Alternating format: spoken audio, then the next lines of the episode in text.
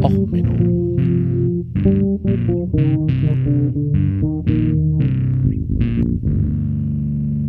Der inkompetente Podcast über Dinge aus Militär, Technik und Computer, die so richtig in die Hose gingen.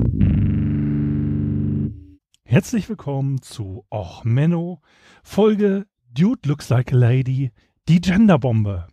Ja, kommen wir doch mal zu einem Thema, das ja die Twitter-Welt immer entzürnt und richtig aus dem Häuschen bringt. Das holde Geschlecht. Nun, ähm, ich hatte mal grundsätzlich erwähnt, dass es erfundene Traditionen gibt. Ja, und das ist eine von diesen erfundenen Traditionen. Ne? Dann hört man immer so, ja, das machen wir schon immer so. Das ist ja Tradition, das muss jetzt immer gemacht werden. Also wenn du jetzt heutzutage ein Kind in die Welt setzt, dann gibt es ja zwei Sachen, die du machen musst, bevor das Kind überhaupt erst auf der Welt ist. Du brauchst erstmal eine Gender Reveal Party. Ja, bei der Gender Reveal Party kannst du dann ja durch kunstvolle Farbkombinationen rauskriegen, äh, wie man also Männchen oder Weibchen kriegt, ne? Also pink oder blau. Also pink für die Jungs und blau für die Mädchen. Ja, ach so, ja. Wo wir bei erfundenen Traditionen sind. Äh, das mit blau für die Jungs und pink für die Mädchen ist erst seit 1940 in den USA so der Fall. Vorher war es andersrum. Hm. Ähm, beide Traditionen sind ewig nachweisbar. Also okay, seit 1823. Also 1823 gab es erst die erste Erwähnung, dass jemand eine bei einer Geburt äh, mitgeteilt hat, ob es ein Junge oder ein Mädchen ist, per farblicher Kodierung. Gut. Ich meine, es haben sich auch die Bräuche geändert. Ich meine, der Zar von Russland hat seinen Kindern eine Aluminiumrassel gegeben, weil Aluminium damals teurer war als Gold. Also so gesehen 1823 in der jetzt doch sehr schnelllebigen Welt ist doch eigentlich schon okay. So die zweite Tradition, die man machen muss, ist ja die Baby-Shower. Also da, wo man Geschenke kriegt für das noch nicht geborene Kind. Äh, Im Dorf muss man dann noch mal eins aufs Baby gießen und Baby saufen und was weiß ich alles. Aber ähm, gehen wir doch mal zurück auf das mit dem Gender Reveal. Also, was muss denn ein Gender Reveal besonders machen? Also, es muss natürlich erstmal möglichst kreativ und shareable sein. Ne? Also man muss ja zeigen, wie heutzutage auch bei Hochzeiten, wie artistisch veranlagt man ist und wie geil die Bilder nachher bei Instagram aussehen. Also die Torte muss mehrlagig sein, und dann möglichst die Farben drin haben. Wo natürlich jetzt schon das erste Mal was schiefgehen kann. Man kann beim Backen die Farbe vergessen. Da gibt es öfters mal Berichte drüber, dass sie was anschneiden und es ist einfach, ähm, naja, keine Farbe drin. Ne? Oder man kann sowas machen wie, man backt süße Cupcakes und der Mann, der nichts ahnt, ist, dass das jetzt ein Gender Reveal Cupcake ist, den schlingt den mit einem Haps runter. Soll es auch geben. Ja, oder ähm, man hat, kriegt Zwillinge. Da gibt es den Fall, dann hast du einen Layer Rot oder Rosa und Blau drinne. Dann ist der Vater halt völlig verirrt und verunsichert. Sowas gibt's, findet man genug auf Social Media. Ähm, man kann sich natürlich auch überlegen, ja, du bist nicht so der Kuchenmensch. Dann gibt es den Fall, da sagt man sich, ja, dann bestellen wir doch einfach mal Pizza für die ganze Familie und sagen dem Pizzamenschen, er soll doch mal Boy oder Girl mit Salami auf die Pizza schreiben. Was erstmal erstaunlich ist, also erstens die, das Vertrauen darauf, dass ein Pizzabote Pizza liefert, dass diese Pizza auch die bestellte Pizza ist, dass diese bestellte Pizza auch beim richtigen Haus ankommt, dass denn ein so hohes Leseverständnis vorhanden ist, dass ein Wort wie Boy oder Girl in Salami geschrieben werden kann. Und dann die Überlegung, was denn eigentlich passiert mit einer Pizza, wenn sie gebacken wird. Es gibt da sehr interessante Bilder von, ähm, verlinke ich halt unten wieder, wo halt alles rauskommt, aber kein Boy oder Girl. Natürlich kann man sich dann auch vertun und mal das falsche Geschlecht ähm, raushauen. Das passiert natürlich auch gerne. Aber kommen wir doch einfach mal zurück. Wir alle erinnern uns dran, Gender Reveals gibt es ja schon ewig, ne? Ja, wie lange ist denn schon ewig? Nun, das Ganze gibt es seit 2008. Dort hat nämlich die Bloggerin Jenna Carwundes, oh Gott, Carwundes, über eine Party gebloggt, die sie veranstaltet hat, wie es natürlich so eine Bloggerin macht, möglichst schön fotografiert, möglichst kreativ. Und äh, das große Babyblog thebump.com hat den Content übernommen. Wie gesagt, wir reden ja in der Blogger-Hochzeit.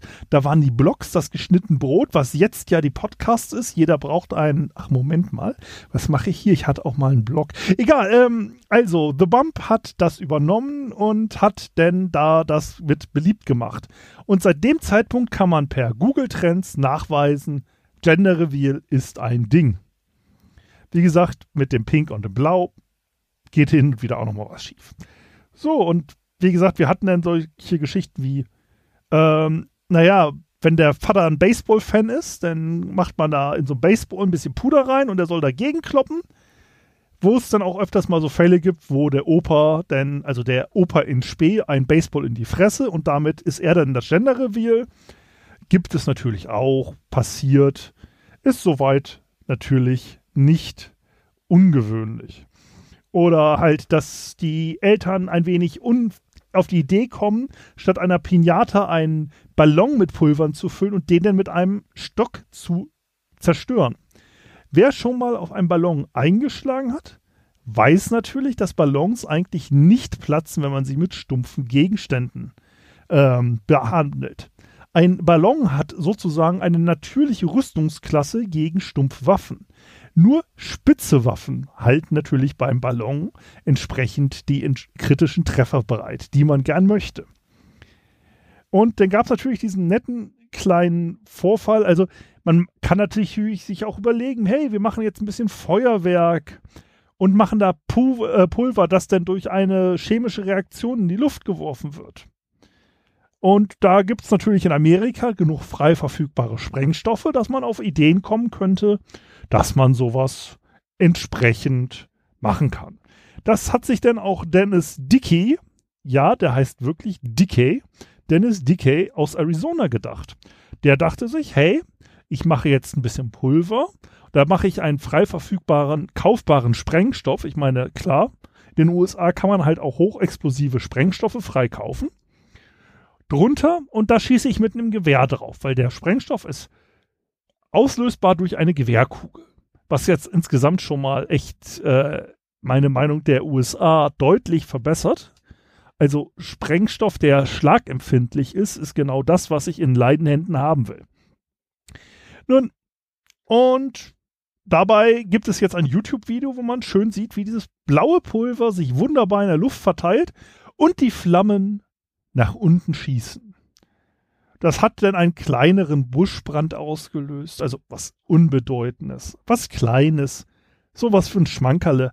Nur 47.000 Morgen Land abgebrannt, 11 Millionen Dollar Schaden. Ähm, wie viel Feuerbekämpfungsmaßnahmen da notwendig waren, habe ich mir jetzt nicht rausgeschrieben. Aber ich verlinke es euch natürlich auch wieder unten. Und das geht, kann man natürlich noch steigern. Also wer ein richtiger Trottel ist, der schafft das auch noch zu steigern. Und es gab eine Frau jetzt in Iowa, da muss ich jetzt mit dem Monty Python Sketch, ich weiß nicht, wer von euch kennt den blauen Norweger?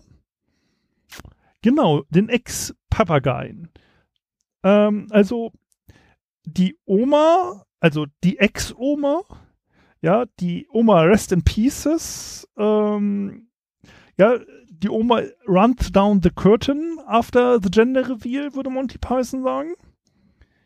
Ja, ähm, sie ist halt quasi von dem Moment Oma in Spee in Oma zu Ex übergegangen. Und zwar, weil sich die Familie, also das Pärchen dachte, wir machen eine kleinere Explosion mit Pulver, haben dafür also frei verkäufliches Schwarzpulver in ein Rohr getan, haben dort etwas Pulver dazu getan, das Ganze denn noch mit etwas Klebeband umwickelt. Also, ich weiß nicht, wie ihr sowas nennt. Also, ich nenne sowas Rohrbombe. Und als dieses Gender Reveal Bömpchen gezündet wurde, hat man halt äh, in 132 Meter Entfernung noch Schrapnell von der Bombe gefunden. Die Ex-Oma stand in 14 Meter Entfernung. Somit haben also die werdenden Eltern die Großmutter direkt, ähm, naja, ein wenig ungut darüber informiert, welches Geschlecht ihr Kind hat. Es ist leider in dem Zeitungsartikel nicht vermerkt, ob es ein Junge oder ein Mädchen wurde. Also nicht, dass das von großem Interesse wäre. Erinnern wir uns doch mal, also grundsätzlich haben ja diese Gender Reveals immer so das Problem, das ist das biologische Geschlecht. Und selbst das ist ja nicht eindeutig. Also es gibt ja auch noch Intersex und was es da sonst noch alles gibt. Und dann gibt es ja noch das Geschlecht, was eine Person hat und nicht das, was biologisch ist. Und da gibt es natürlich auch mal das Problem, wenn man mit Transsexualität anfängt, mit Intersexualität und ähnlichem. Man ist da relativ schnell aus diesen starren Genderrollen raus. Also ich bin zum Beispiel auch ein Riesenfan von Pink. Also es hat halt den Vorteil, es fällt auf. Also wenn ich jetzt irgendwie Tauchausrüstung oder ähnliches haben will, dann kaufe ich mir auch kein taktisches Schwarz oder Blau, was man unter Wasser nicht so geil sieht, sondern eher so eine Neon-Pink, Neon-Gelb hat schon Vorteile. Also man möchte ja gesehen werden im Zweifelsfall. Und damit hat man insgesamt schon massiv Probleme. Aber es wird natürlich noch witziger. Das ist eigentlich der Hauptgrund, warum ich diese auch Menno-Folge jetzt mache, die eigentlich ein bisschen kürzer ist. Ich habe nämlich einen weiteren Artikel zu dieser Gender Reveal Party gefunden. Also wir erinnern uns an die Bloggerin Jenna äh. Oh Gott, das ist ein Name. Ähm, ja, die hat mittlerweile, glaube ich, drei Kinder und es geht um ihre älteste Tochter. Das war diese Gender Reveal Party. Die ist mittlerweile elf, wieder 2008 ist das hier entstanden und bezeichnet sich selber, also bevorzugt das weibliche Pronomen sie immer noch, sieht sich als, ist allerdings genderfluide.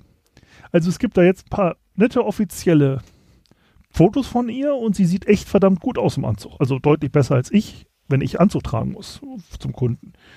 Und ähm, wie gesagt, das erste Baby, das Gender revealed wurde, ist jetzt genderfluid. Und das macht das Ganze irgendwie interessant. Also wenn ihr demnächst mal ähm, Kinder plant, Kinder kriegt und werdet von eurer Umgebung äh, dazu genötigt, eine Gender Reveal Party zu machen, dann sagt doch einfach aus Gründen der allgemeinen Gesundheit verzichtet ihr auf eine Gender Reveal Party und ihr macht eh nicht mit bei erfundenen Traditionen. Da reicht ja schon Halloween und Valentinstag.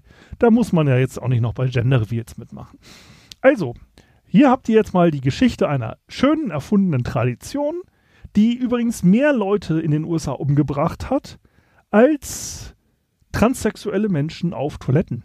Also das ist ja immer das Riesenrisiko in den USA gewesen, weswegen man ja Gesetze gegen Transsexuelle in Toiletten gemacht hat. Ähm, mittlerweile haben wir jetzt offiziell verbrieft mehr Tote und mehr Sachschaden durch Gender Reveals als durch Transsexuelle auf Toiletten in den USA. Ähm, also wenn nochmal diese Argumentation bei euch aufkommt, ob ihr eine Unisex-Toilette braucht oder nicht, wäre das zur Not auch noch ein Argument. Ansonsten wünsche ich euch erstmal eine entspannte Vorweihnachtszeit. Da wird diese Folge höchstwahrscheinlich rauskommen, so demnächst. Also denn kauft schon mal schön die Osterhasen im Supermarkt. Die müssten ja dann auch demnächst jetzt wieder auftauchen, weil die Weihnachtsmänner waren ja schon äh, gefühlt im Juni da. Also denn, ne, viel Schokolade, eine schöne Zeit und bis demnächst. Alles Gute, euer Sven.